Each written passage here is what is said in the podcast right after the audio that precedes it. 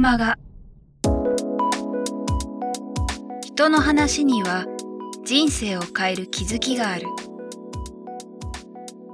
菊間がは各業界で活躍されているゲストスピーカーの皆さんから人生を変えるきっかけを伺うインタビューマガジンです。人生のターニングポイントとなった出来事、物、人から日々大切にしている習慣や考え方などについて毎月あなたの明日に響くインタビューをお届けします。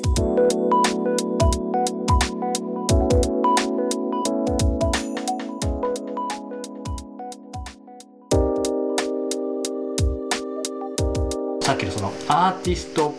プロデュース、まあ、ある意味マネジメント自分自身、それを3つやってるっていうのはすごいなと思って。そうですね。そのいずれはもしかしたら、もうこの方だという方に出会ったら、うん、自分のことを自分の代わりに語っ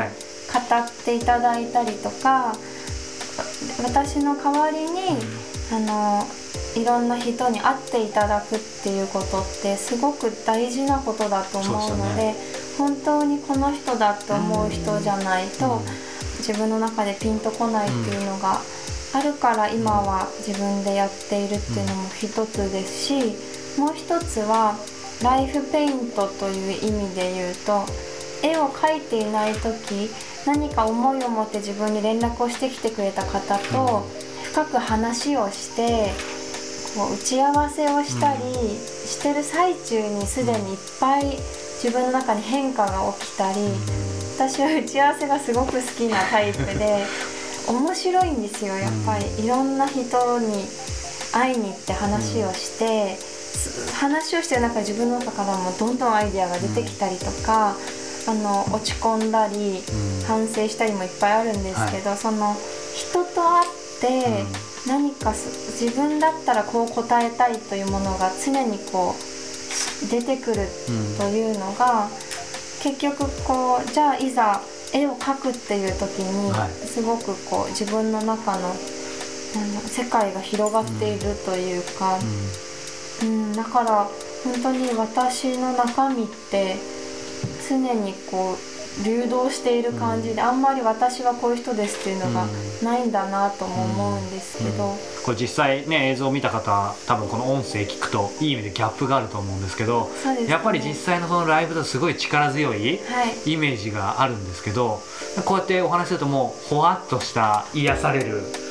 感じなあれですけどやっぱりそのギャップっていうのは、はい。うんとさっきもねよく言われるっておっしゃってましたけどご自身でもなんか感じですか？つまりいわゆるスイッチが本当にオンオフみたいになったりするんですかね？そうですねその私はでもちゃんとコミュニケーションしていきたいんです、はいうん、あの自分の世界だけで書くっていうのは、うん、何か自分の中ではそれで生まれてくる感覚よりかは、うん、いろんな人との渦の中で反応して何が生まれるかが今の自分にはすごく合っているので、あのそこにすごく集中したい、そしていろいろ関わった人のことを記録に残したいからブログも書くレポートも書く、であの打ち合わせもコミュニケーションもすごく密にしたい。っていう時のエネルギーがガーって、そっちにスイッチが入ってる自分から、さあここからは全くのもう何も気にせず行きますっていうの。なんかそそこには大きな境界線があるなと思います。なのでそれが、えっと、どちらもオンなんですけど。境界線があるっていう感じですね、今日はご自宅にお邪魔させていただいてお母様にも、ね、ご登場いただいてここからちょっとお母様にもまたいろいろと多分ご登場いただく機会が出てくると思うんですけど今ねあのこのライフペイントの、えー、お話を少し中心に聞きましたけどやはり僕もそうですし聞いてる方も気になるのがこの神田沙織が、はい、いかようにして今の神田沙織になったのかというかですね、やっぱりその源泉というか、はい、その辺がいろいろあると思うんですけどそもそも、えーとこれを僕言葉が下手なんで表現する難しいです。今ご自宅に、えー、お邪魔させていただいてこのここは今でいいですかね？そうですね、はい、今で解説どうやって解説しましょうかね、これじゃあお母様解説をして何がありますかねこの空間には？始終雑多ですね。いろんなところで描けた絵皿とか、はい、アフリカの動物たちとか、ねえ。ー、中近東の砂で作った砂の瓶とか、うんその絵皿もさっき、ね、おっしゃったトルコとか、えー、とそのイランとかそうですよ、ね、とか。あのあのお皿が好き。あれはどこだっけ？あれはバグダッドですね。バグダッドもう今ねそれだけでいろんなキーワードできて聞いてる方は混乱してると思いますけど やはりこのなんだろう最初に生まれた時にどどこで生まれてどういう幼少時期を過ごされたのかってやっぱちょっと気になるんですけど。えっと、生まれは山口県の、はい、今は周南市なんですが、はい、当時徳山と呼ばれ呼ばれていたところで生まれてでも生まれてすぐにそれも私が実家に出産で帰ったので、ええ、生まれたのがそうなんですけど、え、当時住んでたのは千葉県の行徳っていうところだったんです。でそこからバグダッドに、はい、あの駐在で出まして、2歳、うん、それで日本に一回戻ってきて、で主人の父親が亡くなったのであの父親の実家で一緒に、うん、あの祖母と一緒に数年過ごした後、また今度はドバイに駐在になったので、で中近東のドバイに行ったので計7年弱あのうちの子供たちは中近東を連れ歩いて。で向こうの日本人学校に通ってたんですね。ですから小学校卒業直前に日本に帰ってきて、はい、それからは日本で沙織の場合は生活してるっていう。あれですよねバグダッドってちょうどそのイラン・イラク戦争とかぐらいの時、ね、イラン・イラク戦争真っ只中で、あの主人が赴任して、一緒にもうちょっと23か月して準備していく予定だったんですけど、戦争が主人が出発して1週間で勃発したんですね。それで本人はもうカイロまで届いてその後バグダッドに行くって言ったんですがもう家族は態度不可になりましてで全部ああのマンションも次の方を決めて荷物も荷造りして船便も出しちゃった後家族は日本で待機っていうことになってそれで9ヶ月間ぐらいもう段ボールの箱から洋服を出したりあの実家に泊めてもらったりして転々とあの生活した後にあの行ったのが最初のバグダッド時代ですね。そこまで細かくやっぱり沙織さん覚えてない、その私は楽しい記憶しかないので、でもこうあの折に触れちょこっとずつ母から聞くと、今の自分よりも全然年下の時代の母が2歳とか3歳の、ね、2歳3歳連れて連れてそれで毎日空襲警報が鳴る中、うん、夕方になるともう黒い幕のカーテン閉めて光が外に漏れないように。であの電そうですね。あの発電所が爆破されたりするので電気が止まるんですね、だからろうそくで生活してたんですけど。こう穏やかにね 笑顔でお話しされてますけどもう本当にそれこそだから日本の昔の戦時中じゃないですけど今一瞬その空襲警報っていうね。そうですね。なってました。あそれ覚えてますか？でもそれでも楽しい記憶しかないというのは、うん、本当すごいなと思うんですけど、うんうん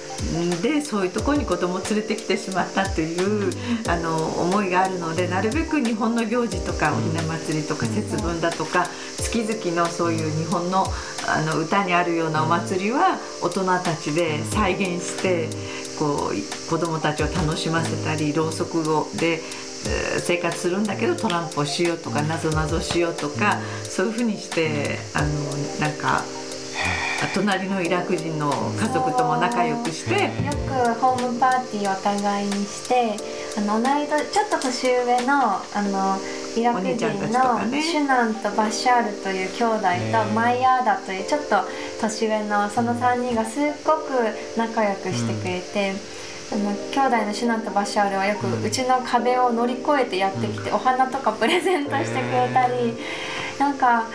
本当に幸せな記憶ばっかり残ってます、うん、これはすごく私があの本当嬉しかった思い出なんですけど、はい、あのおもちゃももちろんないわけですよ、うん、でクリスマスとかになるとあ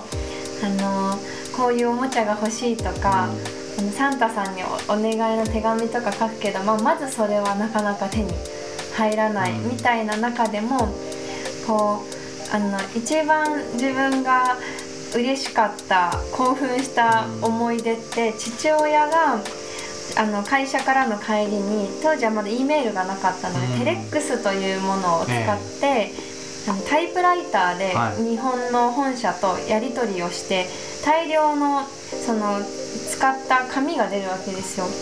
でそれをごついクリップでガスッと留めた分厚い紙の束を家に持って帰ってきてくれると、裏側は真っ白の紙なのでそれにお姉ちゃんと2人でこう猛烈に絵を描いて遊んでた記憶はその楽しかった記憶の一つとしてすごい覚えてます。でもその絵をってありましたけどそのその時どんな絵描いてたかとかって覚えてます？お姫様描いたり、でも一回その人参とか、はいじゃがいもとかもひなびたようなのしかなかなか手に入らなかったみたいなんですね。でもなんかそういうものだと思っているから何の悪びれずに、こうたっぷり大きい人参とかなんか大きなにじゃがいもみたいな絵を楽しく描いてたらそれを見てお母さんは陰で泣いていたみたいなあの日本にお手紙みたいにして送ると、お寿司が食べたいとか、子供たちは悪気もなく、あのすき焼きが食べたいハンバーグが食べたいとかってこうお手紙に書くわけですよ。たらもう祖国の祖父母たちは心配するよね。いちごが食べたいとか何にも食べるものがない。こっちは悲壮な気持ちはないんですけどね。でも実際卵が月に1回買えるか買えないかみたいな生活だったので、牛乳もなかった、うん、なかった、うん、そうか。今そこでそのテレックスのとこ紙に書いてたっていう機能出てきました、はい、やっぱりそのなんだろうな絵を描くというか、はい、そういうものってなんだろう。例えばお母さんから見てこの子の自己表現でしたね。口の遅い子だったんですよ、2歳近くになってもまだあんまり上手に喋れないような、2番目の子って結構口が早かったりするのに、うん、結構喋りが遅い子だったんですよ、だけど紙に書かせてたら、すごくどっか例えば喫茶店に行っても、こうティッシュあの、お手拭きのあの紙手もあれば、必ずそれに何か書いてるような子でしたね。才能があるとかその時には思いました？どどういうそういうふうには思わなくて、うん、むしろ上の子がすごく絵が好きだったんですね、はい、こうちっちゃい絵を描いて。でこの子もお姉ちゃんみたいに描けるようになりたいって思って、はい、で競うように描いてたら、ある日小学校1年ぐらいになるとこの子の方が絵にこう動きのある。動き。その同じお姫様とか描いても、うん、今まではあのこう姉がこの子に描いてあげたりを教えてあげてたのにあってこっちがすごく勢いのある絵を描いたんですね。それで上の子があ絵はこっちに負けたと思ったかもしれないっていう瞬間はあります、上の子も決して下手ではなく、むしろ上手だったんですけどなんとなく、このお株を取ったみたいなところがありましたね。本人は全然、うん、そういうのは気づいてなくて、逆に言うと私絵しかあんまり活躍できる場がなかったみたいな、そういう意識が自分の中にあってやっぱかけっことかも全然苦手運動音痴だったのでその絵でなんか役に立てるっていう時はすごく興奮して気合い入れてた記憶がありますね。そうか。なんかその、まあ、絵っていう当然キーワードでまあ普通に絵描くのが好きな子供もいっぱいいますけどそこからね例えばうんと学校も例えばそういう芸術系の学校行ったりとか、うん、行く人と行かない人い。ろいろいるわけじゃないですか、はい、その辺って何かターニングポイントってやっぱりあそれはあってそのそれこそ私本当にすごくお姉ちゃんと仲がいいんですけどそのお姉ちゃんにこう追いつきたいみたいな気持ちはすごく強かった方で、はい、であの高校も同じ高校に行って普通の県立校なんですね、はい、であの姉がお姉ちゃんって言っちゃいますね お姉ちゃんが3年生で私があの1年生っていう時なのですごくやっぱり常にいつも頼りになるし甘えてばかりなんですけどでその姉が筑波大学に国際関係に行ったんです、でその英語をあのメインとする方向に進んだ時に自分も最初はまたそこに行こうかなとそこを目指そうかなと思ったんだけれども高校2年生の進路考える冬の頃ですよね。でも待てよとそこでなんか大学受験するほど本当に私は英語が好きなのかなってそこでいや大学受験するほど好きなのはやっぱ絵かもって思って美大に行きたいってそこで言い出したら、いいよって言ってくれて、高2の冬から、アトリエっていう、絵でいうところの予備校みたいなところに。あの絶対学校の勉強とか、学校の行事とかをおろそかにして、こっちに進むのは許さないって言った、普通の教科も、数学も物理もそういうの全く苦手だったんですけど、最後まで捨てないで、定期テストもちゃんとやるっていう約束で、卒業してから好きな方に行くならいいということで。うん。すごく普通の高校生活を送りなさいって言って。どちらかというとそのアラビアで小学校を過ごしてたっていうこととかもあってやっぱこう自分では自覚してないけどちょっと変わってたみたいで、うん、中学とかでもちょっと浮いてたと思うんです。それであの絵が大好きだっていうことをあんまり出しすぎるとなんか浮いちゃうらしいっていう意識が私にとって中学時代は結構すごくいじいじじうじいじしてたのがマックスな時代なんですけど。中学時代って結構暗黒時代だったりしますよね、今結構残酷ですよね。本当ねもう思い出してもお前もっと頑張れってこう肩を叩きたくなるいじいじ時代だったんですけど、うん、なんかその小6までアラビアにいて中1から日本っていうこともあって、うん自分なりにこうアジャストするのが大変だったと思うんですけど、うん、でその背景にあったのがあの向こうでこの子はそのバレエを日本でやってたこともあってバレエをやりたいっていうので向こうの小学校時代あのドバイで行ったのがインド人の先生があの主催してるバレエスクールでで日本人はもちろんこの子1人だったんですよ。あとはみんなインド人の子どもたちが素晴らしい先生だったんですけど、はい、それで発表会なんかもやるっていうことで。でこの子はその私なんかが連れていくんですけどコミュニケーションの手段がないわけですよ、こ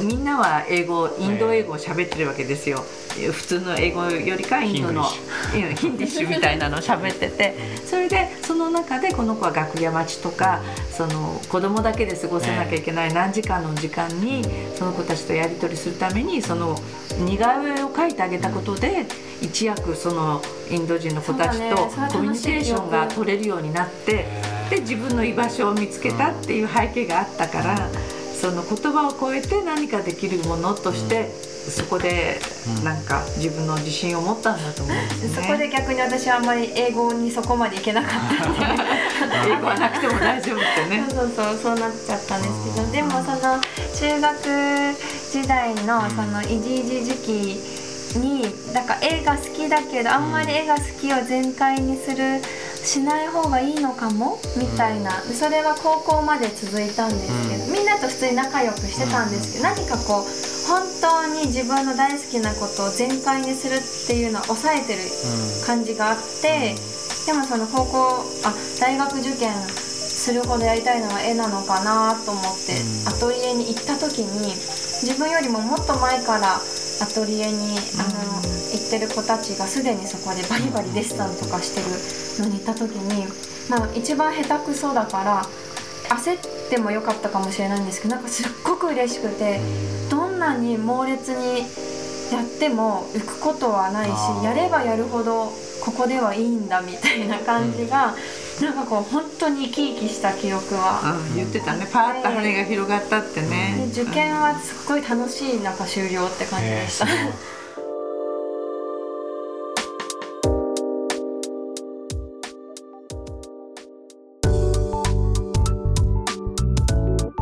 今日の菊間川いかがでしたか？鳥越俊太郎さんや渡辺美樹さんら過去にお届けした120人以上のインタビューは